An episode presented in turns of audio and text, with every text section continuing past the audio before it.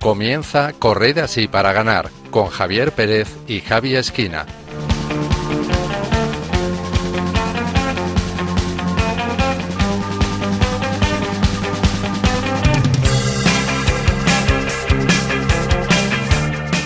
Buenas noches queridos oyentes y bienvenidos a una nueva entrega de Corred así para ganar, el programa de Fe y Deporte de Radio María. Estamos a 26 de marzo, más o menos a mitad de cuaresma, y ya queda menos para ese domingo de Pascua en que celebraremos la resurrección del Señor y nuestra salvación. Pero igual que el Señor pasó 40 días en el desierto antes de comenzar su vida pública, también nosotros nos preparamos durante 40 días de especial penitencia para conmemorar su pasión, muerte y resurrección. Este proceso de sufrimiento y expiación previo a la gloria es algo parecido a lo que pasa en el deporte, una disciplina en la que los aldetas tienen que entrenar duro, hacer muchos sacrificios y superar todo tipo de dificultades para llegar a la meta y alcanzar la gloria. Y aún así, no siempre se consigue. Sin embargo, cuando hablamos de la fe, nosotros tenemos la garantía de que si perseveramos y nos mantenemos firmes en el amor a Cristo, Él mismo nos ha prometido la salvación. Así que sigamos trabajando durante esta cuaresma por la corona que no se marchita que como dice el título de nuestro programa, corramos para ganar y así podamos decir como San Pablo, he corrido hasta la meta, he mantenido la fe.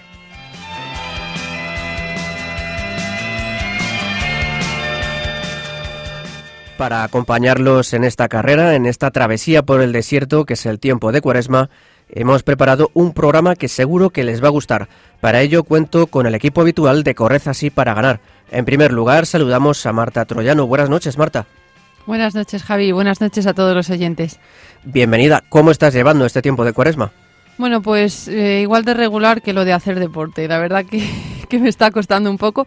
Pero bueno, como, como decías tú aquí en la introducción, pues intentando perseverar y mantenerme en la lucha cada día. Cada día, cada día, no pensar, vaya, qué risión he hecho hoy. No, no, pues bueno, mañana es otro día y el Señor, gracias a Dios, me concede una oportunidad nueva para recomenzar. Así que ahí vamos, intentando ofrecer todos los sacrificios que se nos presentan. Partido a partido. Sí, sí. Como diría un entrenador. Sí, un entrenador conocido. Y bueno, a los mandos del control técnico, al otro lado de la pecera, tenemos a Javi Esquina. Buenas noches, Javi. Hola, buenas noches, Javi. Buenas noches, Marte. Y buenas noches a la familia de Radio María. Bueno, ya estamos más o menos a mitad de cuaresma. ¿Cómo lo llevas? Bueno, eh, llevándolo muy duramente porque esta cuaresma es bastante complicadilla, pero bien, bien, ahí llevándolo, llevándolo. Muy bien. Y bueno, después tendremos también con nosotros a Yasmín Rivera desde Costa Rica y a Dani García. Por último, le saluda un servidor, Javier Pérez.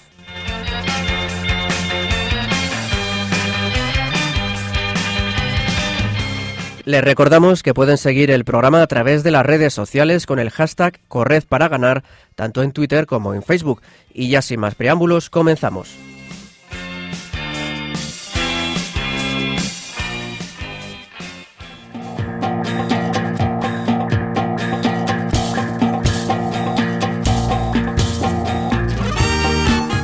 Esta noche hablaremos con José Díaz, coordinador de la carrera Corre por una causa de Entre Culturas, quien nos hablará sobre esta ONG jesuita y la octava edición de esta iniciativa deportiva destinada a ayudar a los más necesitados. En la sección de cine y deporte, hoy os traemos la película Creed, la leyenda de Rocky, un spin-off de la mítica saga protagonizada por Sylvester Stallone. Y como siempre, repasaremos las últimas noticias del mundo del deporte y la fe. Y Dani García nos traerá también las últimas novedades del torneo de primavera de la Copa Católica.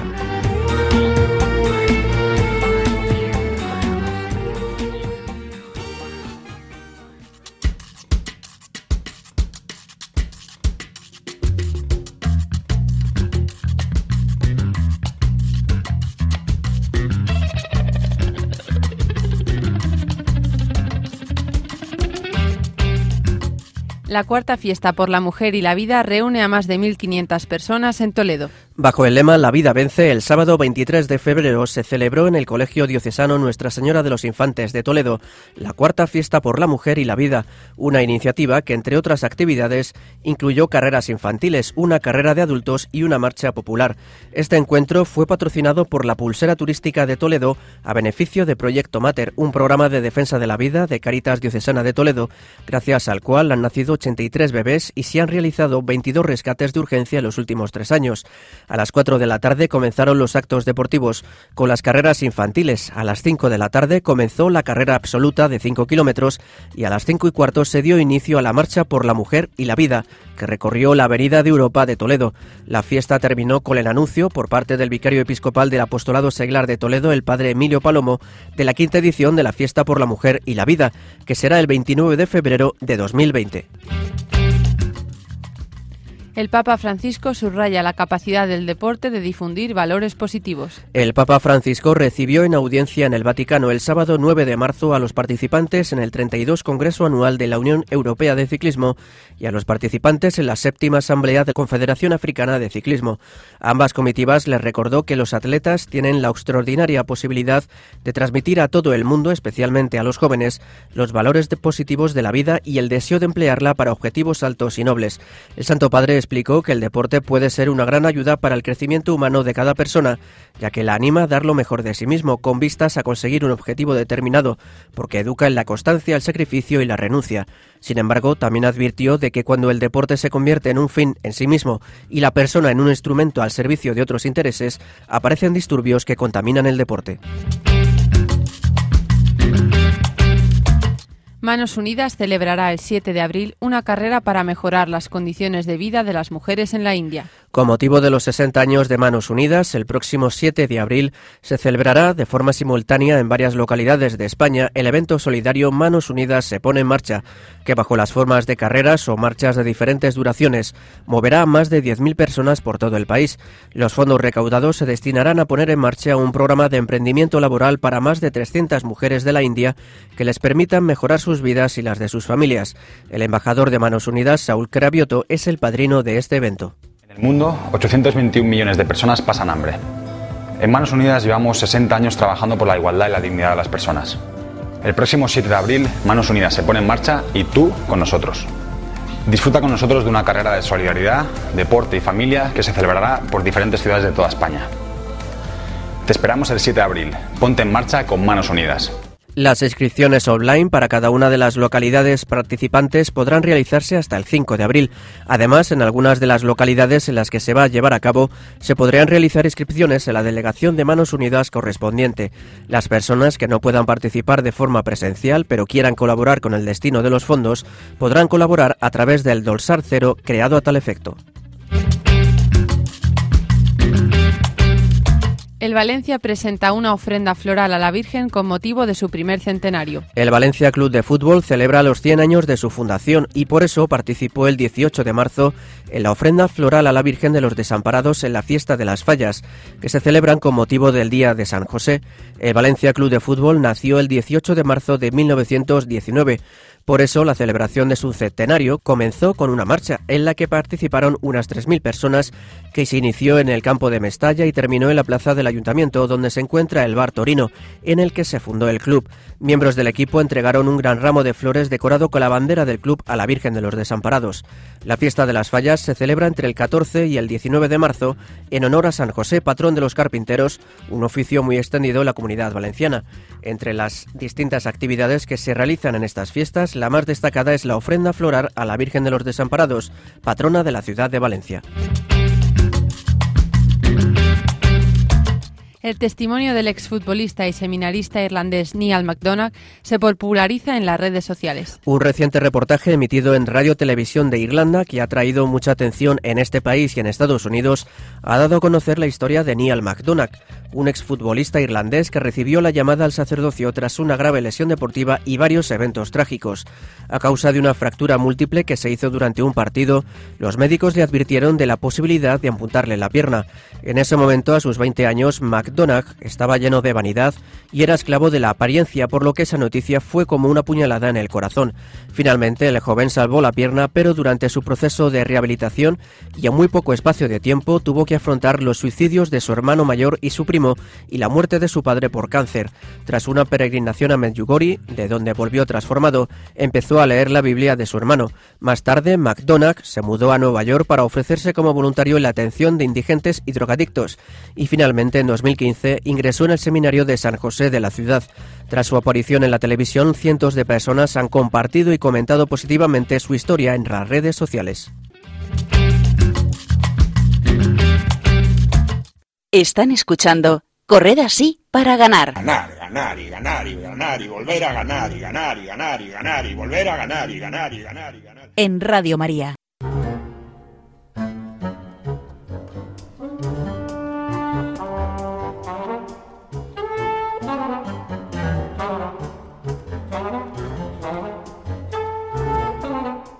Como hemos anunciado al principio del programa, hoy vamos a entrevistar al coordinador de la carrera Corre por una causa de Entre Culturas, José Díaz, con quien vamos a hablar de esta iniciativa solidaria que este año celebra su octava edición.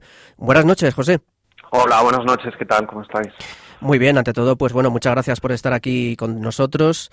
Entre Culturas es una ONG para el desarrollo promovida por la Compañía de Jesús, que fue fundada en 1985 y que defiende el acceso a la educación de todos como medio de cambio social, de justicia y de diálogo entre culturas.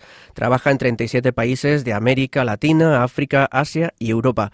Entre las iniciativas que lleva a cabo Entre Culturas se encuentra Corre por una causa, una carrera solidaria que se celebra en diversas ciudades españolas a lo largo de varios meses y cuyo objetivo es dar a conocer su labor y obtener fondos para los numerosos proyectos de educación en los que trabaja. Bueno, José, quería comentarte que la primera edición de Corre por una causa se celebró en 2012. Queríamos saber cómo surgió esta iniciativa, cómo surgió la idea de crear una carrera para obtener ayuda para los proyectos de Entre Culturas. Efectivamente, la, la primera carrera fue en el año 2012, estamos ya en la octava edición en el 2019 y bueno, pues la carrera surgió como surgen un poco estas cosas, ¿no? Una reunión de evaluación anual en, el, en nuestro área, que es el área de desarrollo institucional, de relaciones institucionales, y en la parte de, bueno, de propuestas de innovación que nos planteamos hacer como algo novedoso, que tenga impacto social, que se nos conozca en la calle, que, que, que pueda ser un canalizador de nuestro mensaje a través de, lo público, eh, surgió la idea de la carrera. Además, lo interesante es que surgió por parte de, un voluntario de aquí de Entre Culturas, que es uno de los sectores que también trabajamos, la promoción del voluntariado. Tenemos 700 y pico voluntarios en nuestras 27 delegaciones. Surgió como una idea, le miramos todos un poco así, como diciendo, ¿qué está diciendo este señor? pero al final le fuimos dando vuelta, lo fuimos conformando, lo vimos factible y empezamos en el 2012 en Madrid, solo corrimos en Madrid ese año y la verdad es que funcionó muy bien. Eh, hicimos 3.000 corredores ese año como, como primera semilla. Acabamos bastante satisfechos y a partir de ahí ya nos planteamos un objetivo más ambicioso de empezar a, a, sumar ciudades a, a, Madrid y empezar a sumar corredores para tener más, más impacto ¿no? de difusión, de marca de corredores y de, mensaje. También una cosa que me ha llamado la atención es que, según lo que he visto por las ediciones de otros años, soléis celebrar las carreras entre enero, febrero y, abril. ¿Por qué solo corréis en invierno y primavera? Y a lo mejor pues no todo, todo el año. Sí, sí, sí, es una pregunta, es una buena pregunta. Eh, es un tema de calendario, de calendario de los ayuntamientos. Eh, como bien sabéis, eh, en España el, tema del running ha cogido mucha, mucha intensidad. cada vez hay más carreras. Entonces, cuando nosotros llegamos a este sector de las carreras, eh, en los diferentes ayuntamientos ya se celebraban muchas carreras, con lo que hay un, hay un calendario anual preestablecido al que te tienes que adaptar y las fechas, digamos, que quedaban libres son las invernales, ¿no? Entonces, pues ahí nos hemos ido colando en los diferentes huecos que en los diferentes ayuntamientos nos, nos han dejado. Pero bueno, la verdad es que estamos contentos, tampoco nos está suponiendo... Alguna vez hemos tenido que posponer alguna carrera por tema de lluvia o incluso de nieve, pero bien, está funcionando bien. Entonces, eh, en esos tres meses, sobre todo febrero y marzo, más que tres meses, ahí estamos celebrando nuestras carreras. Mm. Esa es la razón, por tema de ayuntamientos y de, y de sus eventos. Sí. Es un poco... En Madrid, para que te hagas una idea, eh, para que nuestros oyentes se hagan una idea, se celebran dos o tres eventos todos los fines de semana. O sea, Mm. que, que está muy saturado y, y es difícil encontrar un hueco. Claro, porque de 2012 a esta parte el running ya entonces había mucha gente que lo practicaba, pero en los últimos años es como una especie de fiebre, ¿no? Por el por el running. Sí, absolutamente. Es, un, es una fiebre que se ha consolidado, lo cual es algo positivo porque la gente hace deporte, sale al aire libre, eh, le viene muy bien para, para su físico, para estar en forma, tener una vida saludable. Luego se suele eh, eh, se suele mm, estar vinculado a hábitos también de consumo saludable y luego hacer otros ejercicios, o sea que, que muy bien, la verdad. O sea, no solo lo que tiene de, de, fiebre, sino lo que supone de bienestar personal y para salud, ¿no? Está muy consolidado y no va a parar, o sea que ha, ha venido para quedarse, digamos, sí Pues sí, con es- todos los, los beneficios asociados que trae, ¿no? De temas de, de ropa para deportista, de, bueno, de otra serie de eventos, ¿no? Que genera también efecto multiplicador. Cada, en cada edición os proponéis un objetivo. El objetivo de este año de 2019 es La Luz de las Niñas, un programa de acceso a educación para la prevención de la violencia contra las niñas. Háblanos un poco de esta campaña. Sí, efectivamente. eh, estamos apoyando este año, a partir de este año, eh, nuestro proyecto La Luz de las Niñas, que es un proyecto que ya tenemos en marcha desde el año 2012. Y bueno, básicamente la campaña tiene tres objetivos, eh, que es, bueno, eh, hoy en día también para contextualizarlo, hay 150 millones de niñas que sufren violencia sexual en el mundo, eh, 12 millones de niñas son obligadas a casarse antes de cumplir los 18 años y 200 millones de niñas han sufrido mutilación genital en los últimos años. Y en este contexto tan tan difícil y, tan cruel con, con, con las niñas, eh, a través del programa de la luz de las niñas queremos visibilizar la desigualdad que sufren, eh, protegerlas frente a la, a la violencia, incidir para transformar las causas que generan esta violencia sexual y, valorar su capacidad ¿no? para elegir y, tener un futuro. Entonces, a través de, del programa, eh, lo que hacemos son intervenciones en, en 13 países en los que trabajamos, eh, en países de África como República Democrática, Democrática del Congo, República Centroafricana, Sudán del Sur y también en, países de América del Sur como Guatemala, Nicaragua, El Salvador, Honduras, muy centrado en, en Centroamérica. Y ahí llevamos a cabo eh, pues tres tipos de proyectos, ¿no? Eh, proyectos de atención a niñas y adolescentes víctimas de violencia, a través de los cuales pues hacemos eh, actividades de rehabilitación psicológica y, social para mejorar su, su autoestima, hacemos actividades de formación e integración pues para irlas recuperando de esos daños que han tenido, ¿no? Luego otro tipo de proyecto que hacemos es de prevención, prevención de, la violencia, pues a través de, generar entornos seguros escolares. El, al final la escuela es, es, casi un refugio para ellas, promoviendo en estos centros escolares donde trabajamos relaciones equitativas y trabajando también mucho la situación y, las características de la situación con, con, los docentes y con las familias y con, y con las comunidades donde están estas niñas, ¿no? Y luego lo que es eh, pues ayuda más directa de temas de acceso a la educación a través de becas, refuerzo escolar y luego distribuimos también kits de higiene personal para, para temas de, salud personal, ¿no? Para que estén mejor a todos los niveles. Eso sería un poco las grandes líneas y eh, los objetivos de, del programa Luz de las Niñas. Fíjate que los países que han nombrado, Guatemala, República Centroafricana, el Congo, solo es, normalmente solo son noticia y son por causas violentas. Es decir, que son países realmente difíciles, no solo para las niñas, sino para también adultos, hombres, pero parece siempre que con, la, con las mujeres parece que la violencia se ceba un poco más y en estos países pobreza y violencia, por desgracia, suelen ir de la mano.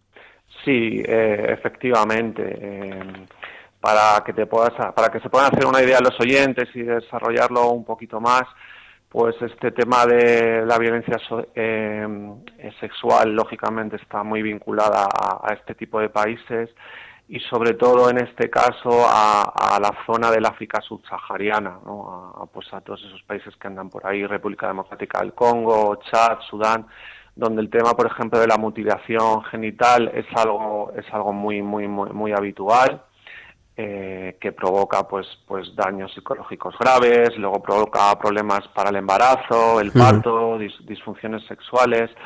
Y bueno, eh, la razón es que eh, en muchas de estas zonas y de, y de países se cree que que esta práctica pues es o sea cómo decirlo tiene un carácter ritual a lo mejor o algo así. Sí Sí, tiene un carácter ritual, pero sobre todo que es, una creencia de que es necesaria para, para conseguir un buen matrimonio. ¿no? claro. y, las, y las mujeres que, que las niñas a las que no se somete a mutilación pues se consideran promiscuas e incluso no consiguen casarse ¿no? entonces no solo supone un grave riesgo para su salud sino que atenta contra contra sus derechos humanos ¿no?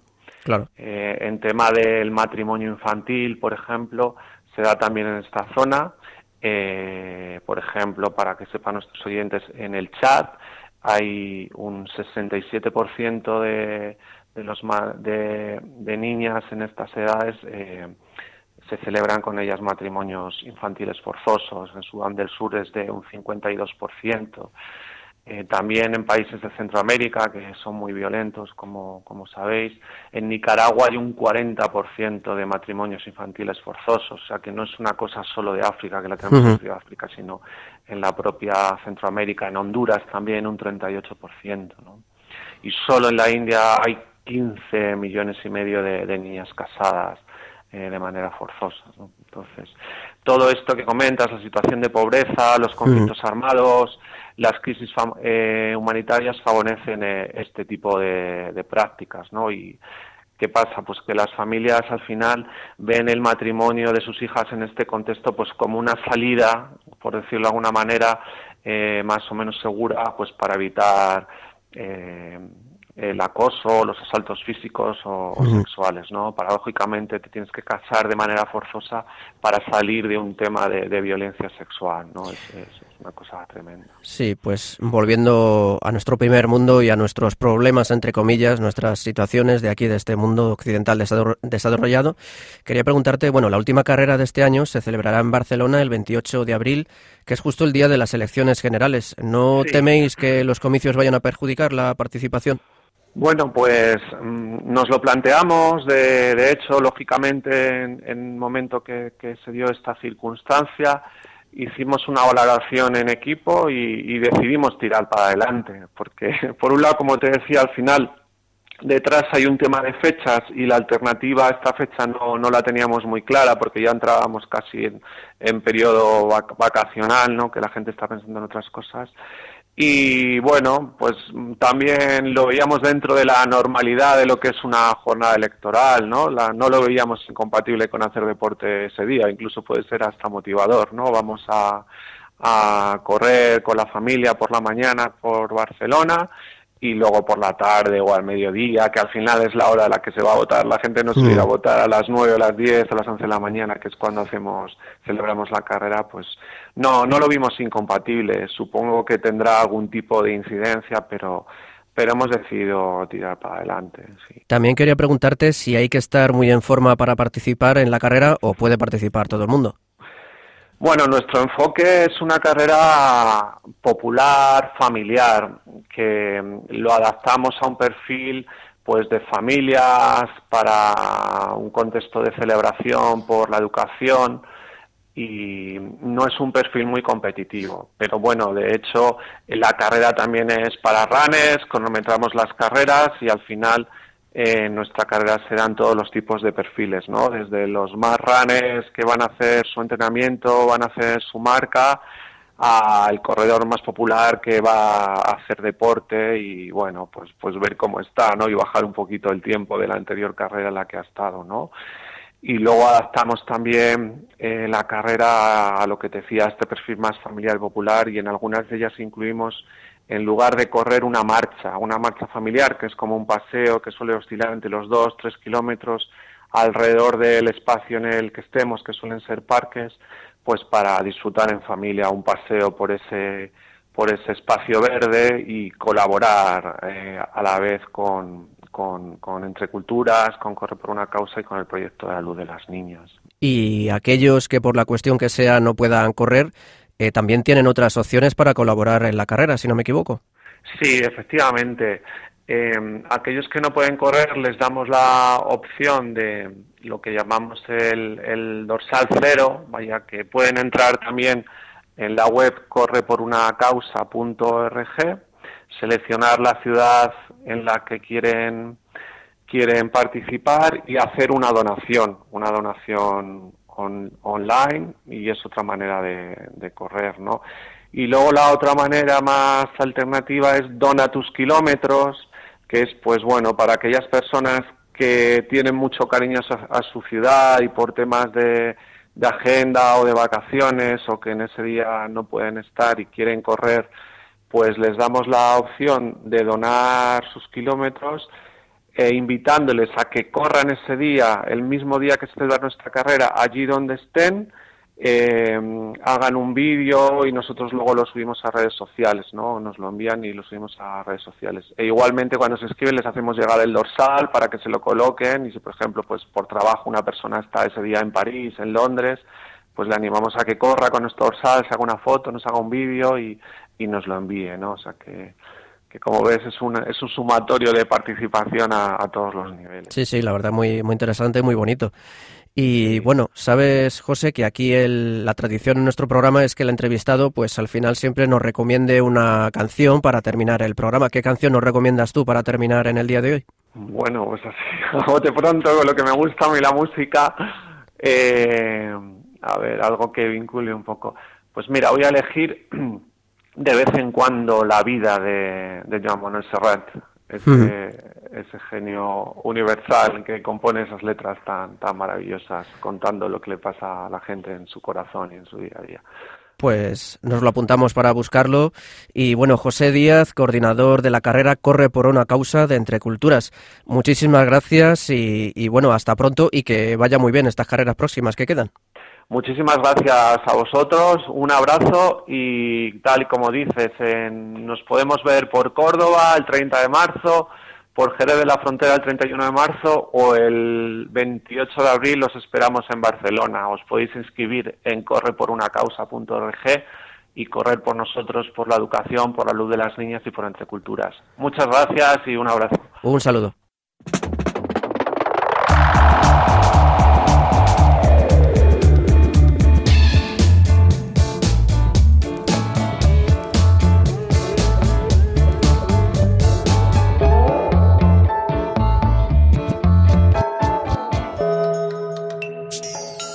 Hoy en nuestra sección de cine deportivo y fe, Marta nos trae una película que nos ayudará a ver lo importante que son los demás para que nos ayuden a ver que la vida tiene sentido más allá de las condiciones en que nos encontramos.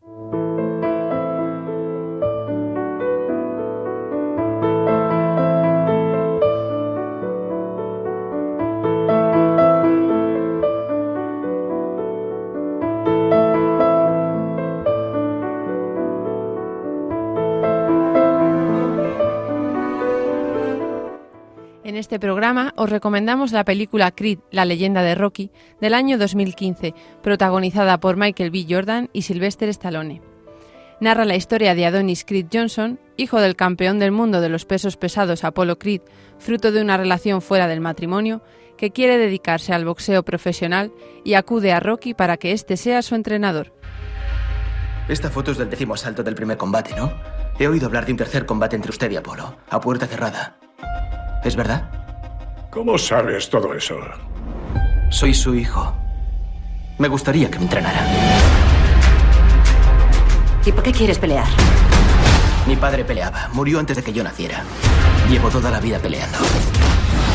No he tenido elección. ¿Sabes cuántas veces tuve que ayudarle a subir estas escaleras porque no podía andar? ¿De qué tienes miedo? Tengo miedo de perder con este apellido. Eres el hijo de Apolo Creed. Usa el apellido. Es tuyo. Este no sabe lo que es un ring. No eres nadie, Creed. Si sigues adelante, más vale que estés preparado. ¿Qué te pasa? ¡Eh, ¡Socorro, ayuda! Rocky está enfermo. No me queda nada por lo que luchar. Estás venga a llorar porque no tienes a nadie. Me tienes a mí todos los días. Me tienes delante. Así que si yo lucho, tú también.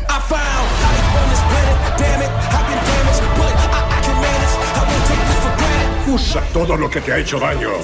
Todo el dolor que tienes dentro. Este es tu sitio.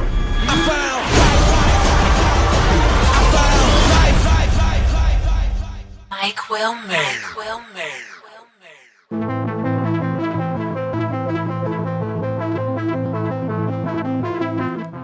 Donnie, que fue adoptado por la esposa de Creed, crece y comienza a boxear hasta que finalmente deja su trabajo y se marcha de casa en busca de alguien que lo entrene. Cuando no hace más que recibir negativas, se dirige a Filadelfia en busca de Rocky. Presume de que siempre ha estado solo, pero sin embargo, su corazón tiene heridas causadas por la muerte de sus padres, lo que le lleva inconscientemente a buscar personas en las que confiar. Quiero que me entrene. Necesito a alguien bueno y no se me ocurre nadie mejor. Al menos me debe eso. Por tu forma de hablar veo que tienes estudios. Así que entiendo que tonto no eres. ¿A quién se le ocurre ser boxeador si puede evitarlo? Si Apolo estuviera vivo, te diría lo mismo. Pero no lo está. Llevo toda la vida peleando. No tengo elección. Todos tenemos elección. Yo estaba allí, lo vi. Ese combate se debería haber parado. Yo debería haberlo parado. Tal vez quería morir boxeando. Tal vez usted hizo justo lo que él quería. Seguro que él preferiría estar aquí, hablando contigo.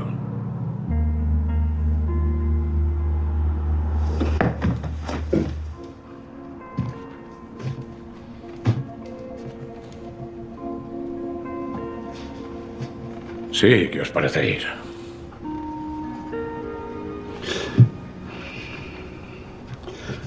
Suelo estar siempre aquí. Si alguna vez vienes por el barrio y necesitas algo, pásate. Mañana estaré en el gimnasio de Mickey. No voy por allí desde hace años.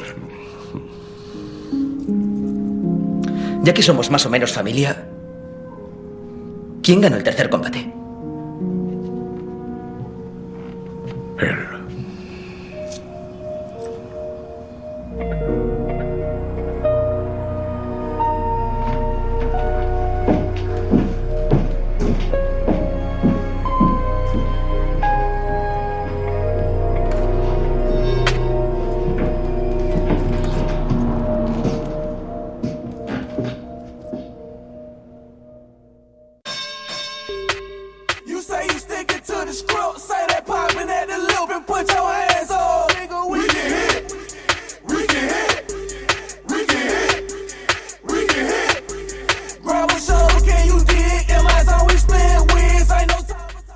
Finalmente Rocky accede a ser su entrenador y poco a poco se va forjando una gran relación entre ellos.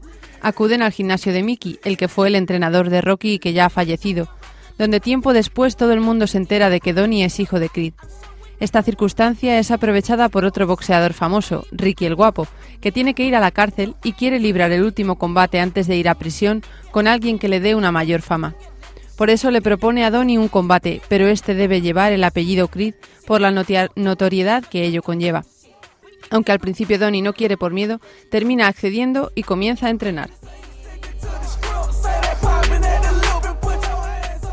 En la película podemos observar cómo la disciplina del boxeo ayuda a Donnie a encarar las heridas del pasado, además de ayudarle a trabajar la humildad, buscar ayuda cuando lo necesita y dejarse ayudar. También podemos comprobar cómo sí que se tiene posibilidad de elección.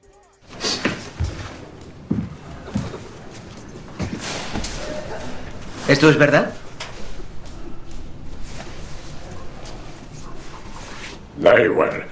Lo único en lo que tienes que pensar es en el próximo combate. Eso es lo único que tienes que tener en mente, nada más. ¿Cómo no voy a pensar en esto? ¿Cuándo empiezas el tratamiento? No voy a darme quimio. No, Pero si no te tratas, la palmarás. lo sé. Y te da igual. Sí. Estás loco. Dame las llaves. Voy a llevarte al hospital. No, no estoy loco. Si pudiera meter todas las cosas buenas que me han pasado en la vida en un saco y decir, eh, ten esto a cambio de un solo día más con mi mujer, lo haría. Y entonces moriría feliz, sin dudarlo. Pero no puede ser. Verás, he perdido todo lo que tenía y yo sigo aquí. Pero, en fin, no me importa. Porque tenía muy claro que si me pasaba algo o si enfermaba, no iba a ponerle remedio. ¿Para qué? Y yo que soy un pringado que vive en tu casa. Nada más. Eres un buen chico, un buen boxeador. Y tienes toda la vida por delante. La mía... Ahí detrás, como la de los que están en esa pared. Detrás es pasado. ¿A quién vamos a engañar? No soy más que tu entrenador. Eso es lo que nos ha unido, ¿entiendes?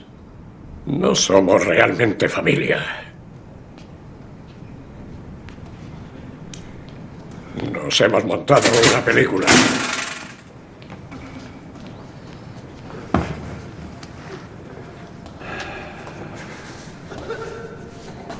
¿Qué has hecho? ¿Qué has hecho?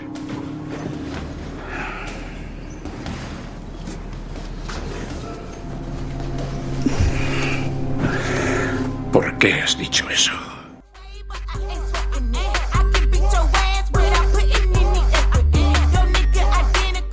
Consciente de su fragilidad, Rocky piensa que no merece la pena luchar contra su enfermedad. Sin embargo, Donnie le hace ver que no es así, le anima a afrontarlo y a comenzar el tratamiento. Le ayuda a ver que la vida de una persona tiene sentido hasta el último momento, aunque, aunque él crea que ya no merece la pena seguir adelante y que su presencia puede ayudar a otros. Finalmente Rocky acepta y se apoya en Donnie, luchando juntos. Aquí vemos la importancia de la familia y de ayudar a los demás a que vean que sus vidas tienen sentido.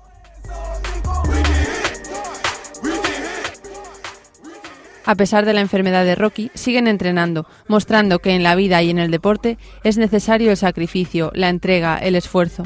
Os dejamos con la intriga del combate final porque merece la pena que disfrutéis de la película. Lo que sí queremos destacar es que es muy importante aprovechar los dones que el Señor nos ha concedido, poniéndolos al servicio de los demás, buscando siempre el bien y luchando por no rendirse a mitad de camino. Donnie lucha hasta el final por cumplir su sueño. Que nosotros luchemos hasta el fin por ser santos.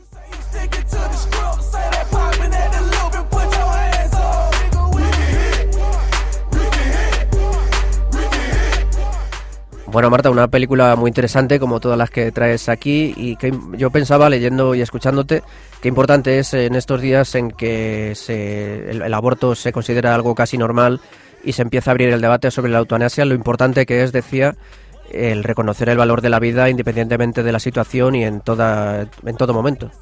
Sí, sí, así es. Eh, yo creo que aquí, eh, a ver, no está en una situación eh, mm, mm, Extrema. extrema, terminal o como queramos decirlo, pero, pero sí que ayuda a ver pues que, que al final nuestra presencia en la vida de los demás tiene una influencia y que no importa si estás enfermo, si estás sano, si cómo estés, eh, simplemente nuestra presencia ya influye en la vida de los demás. Yo creo que eso es un- una perspectiva que no que a lo mejor no se ha mirado mucho en este tema de la eutanasia, que dices, "Buah, es que es una carga tal porque está fatal y es que, pero no, no sé, yo creo que se debe valorar que la vida de una persona tiene sentido en sí misma, sin importar la situación en la que se esté. Y porque ha sido querida y deseada por Dios y solo por eso ya tiene toda su dignidad y merece ser vivida. Sí, sí, por supuesto, eso, eso por descontado. Lo que pasa es que en la sociedad actual eso no tiene ninguna importancia para, para muchas personas, no lo ven así. Entonces es- yo creo que es muy difícil ayudarles a, a cambiar la visión. Pero bueno, Bueno, pues por desgracia así es, pero nosotros desde aquí intentamos aportar nuestro granito de arena desde Radio María y continuamos después de ver la película, seguimos con nuestro programa.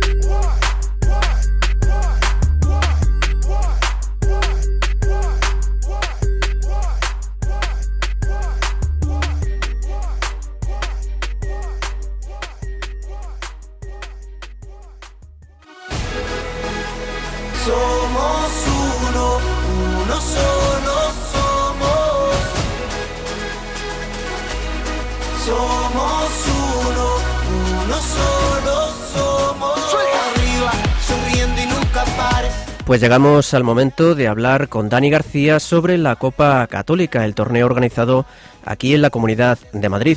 El pasado 2 de febrero, como saben, comenzó el torneo de primavera de esta Copa Católica, del que ya se han jugado cuatro jornadas. Para contarnos cómo está transcurriendo este torneo, tenemos al otro lado del hilo, del hilo telefónico a Dani García. Buenas noches, Dani. Buenas noches, ¿qué tal? Bueno, cuéntanos, eh, vamos por grupos, que son dos. Si quieres, cuéntanos quiénes van los cuatro primeros en el grupo, en el primer grupo, el grupo A. Muy bien, pues a ver, te puedo contar que en el grupo A está liderando la tabla uh, la parroquia precisamente de Las Tablas, con nueve puntos. Han jugado tres partidos y lo han ganado todo. Luego le sigue eh, la parroquia de la Merced y la, y la parroquia de Escola, o el grupo de Escola Cordis, empatados a puntos ambos, con seis puntos. El cuarto hay un triple empate y luego hay algunos que no han jugado, entonces el cuarta, la cuarta posición está un poco todavía poco definida en este en estas jornadas que llevamos disputadas.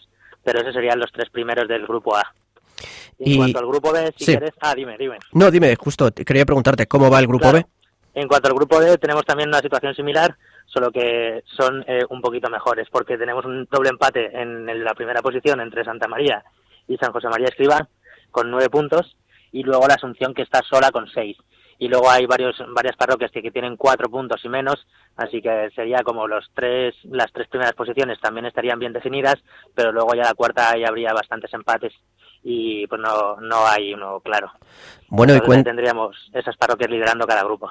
Muy bien, pues cuéntanos también si quieres quién es el pichichi del torneo por ahora. Pues de momento va, va siendo el Pichichi eh, Sergio Rivera, que lleva seis goles de Santa María y también está empatado eh, con eh, Miguel Camprubi, también con seis goles de la parroquia de la Asunción. Entonces ahí van, van los liderando la tabla de goleadores. Bueno, y con los datos que tenemos hasta ahora, ¿crees que hay algún favorito para hacerse con el trofeo? Hombre, yo creo que estos, estos eh, tres equipos del grupo A y tres equipos del grupo B que te he comentado van a ser los que pasen a la, a la fase final, lo más probable. Y si tuviese que apostar entre alguno, pues yendo a lo fácil, apostaría por los que llevan nueve puntos. Claro, además, si no recuerdo mal, eh, fue San José María quien ganó el, el torneo de, de invierno, el torneo de otoño, ¿verdad? Sí, San José María hizo un muy buen, muy buen torneo y de hecho sí lo ganó y ya lleva varios años jugando también estando ahí arriba. Pero la Asunción también es otro equipo que en los últimos torneos también ha estado ahí arriba, entonces cualquiera de los dos. Las tablas ahora es una parroquia nueva, pero ahí está liderando el grupo A con nueve puntos, así que también es ahí candidato. Así Bueno. que la verdad que puede estar muy bien. Muy bien, si quieres para ir terminando, recordamos un poco el formato porque no solo van a clasificarse los cuatro primeros de cada grupo, sino también que para los cuatro últimos habrá otro mm, torneo, por así decirlo, ¿verdad? Exacto, sí, lo que hemos eh, lo que se acordó entre todas las parroquias que, que tuvimos una reunión inicial hace ya un mes, pues eh, acordamos de, de hacer dos grupos y de esos dos grupos eh, los cuatro primeros iban a jugar contra los cuatro primeros del otro grupo en un formato de competición más eh, de eliminatoria directa y luego también por otro formato de eliminación directa los cuatro siguientes, o sea, 5, 6, 7 y 8 y 5, 6, 7 y 8 del otro grupo, que también iban a hacer una competición también de, de eliminatoria. Pero al final, pues la Copa de Liga de Campeón de Campeones solo la jugarían entre los mejores. Y luego una Copa también para los segundos mejores. Muy bien, pues Dani García, responsable, uno de los responsables de la Copa Católica de Madrid, que nos ha contado pues cómo va este torneo de primavera. Muchas gracias y bueno, que siga todo bien y que gane el mejor. Muchas gracias a ustedes. Un abrazo, Dani, hasta luego. Un abrazo, hasta luego.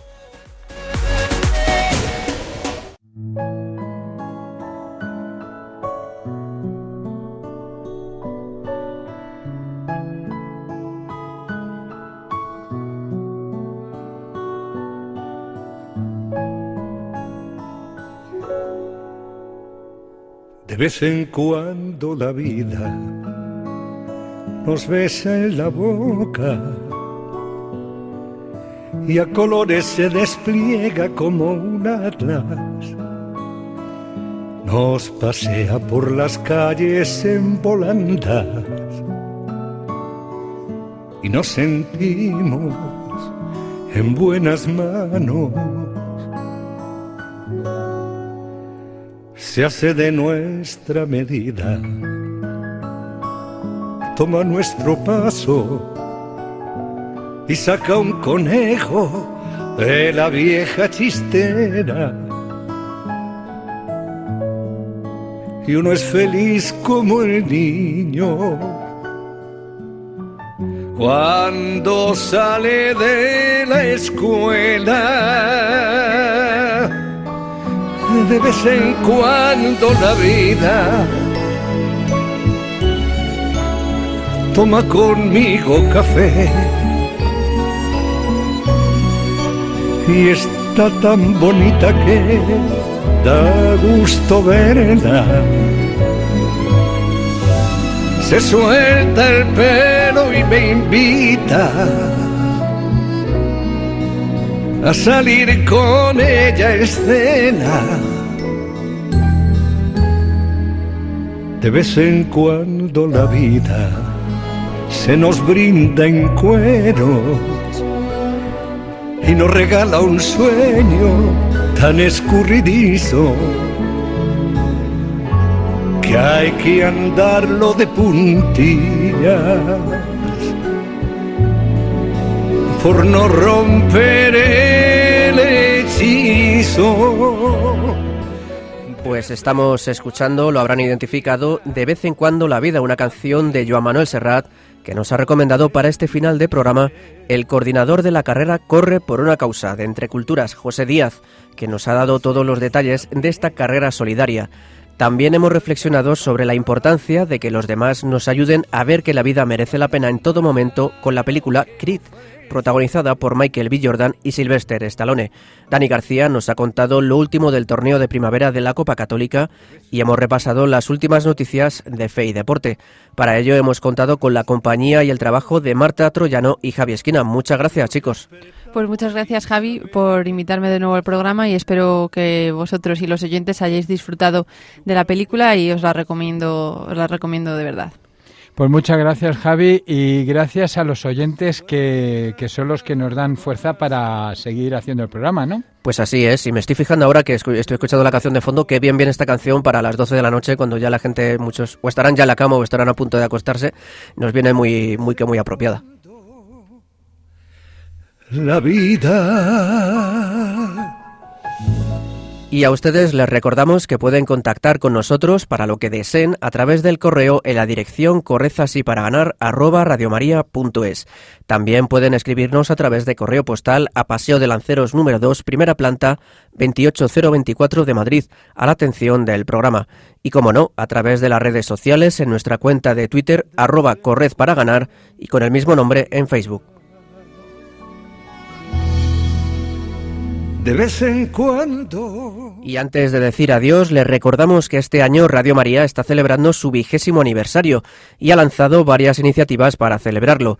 Una de ellas es un concurso para escoger la canción de estos 20 años y quienes lo deseen pueden enviarnos sus propias composiciones. Asimismo, el próximo 27 de abril habrá un encuentro en Madrid capital para celebrar estos 20 años con diferentes actividades y actos. Santa Misa, mesa redonda con obispos, rezo del rosario en familia, actividades para niños y una gala con testimonios, conciertos y muchas sorpresas más. Y al día siguiente, en el Cerro de los Ángeles, en el marco del centenario de la consagración de España al corazón de Jesús, se celebrará la Santa Misa y habrá una visita guiada del lugar. Pronto se abrirá la plataforma para inscribirse en nuestra web, así que estén atentos para poder hacerlo. Además, este año celebramos la campaña Celebra, la tercera y última etapa de la campaña Vuelve a casa y gracias a la cual celebraremos tu vuelta a casa, la alegría de la fe y el encuentro con el Señor, así como el centenario de la consagración de España al corazón de Jesús y los 20 años de Radio María. Por si fuera poco, el 16 de marzo comenzó una exposición itinerante que bajo el lema Una radio que cambia vidas recorrerá 40 localidades españolas hasta el 22 de diciembre para mostrar los testimonios de nuestros oyentes cuyas vidas han cambiado al escuchar nuestra emisora. Sé que son muchos datos, así que no se agobien porque para informarse detalladamente de todas estas iniciativas, lo mejor es entrar en nuestra web www.radiomaria.es. Y nos despedimos ya hasta el 23 de abril, cuarto martes de mes, como siempre, día en que acabaremos de empezar el tiempo de Pascua y con el que celebraremos la resurrección de nuestro Señor Jesucristo. Será como siempre a las 11 de la noche. Deseamos que aprovechen esta segunda mitad del tiempo de Cuaresma y que vivan una bendecida Semana Santa.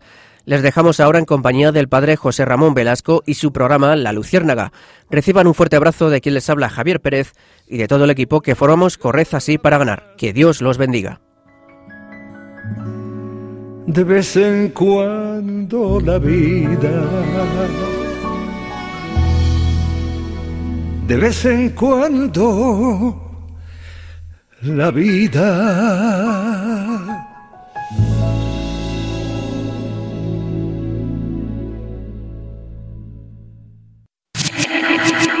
Si nos quieres volver a escuchar, Para los que sueñan.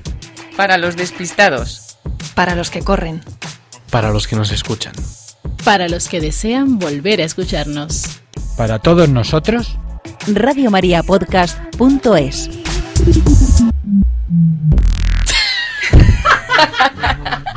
Es el podcast, ¿no?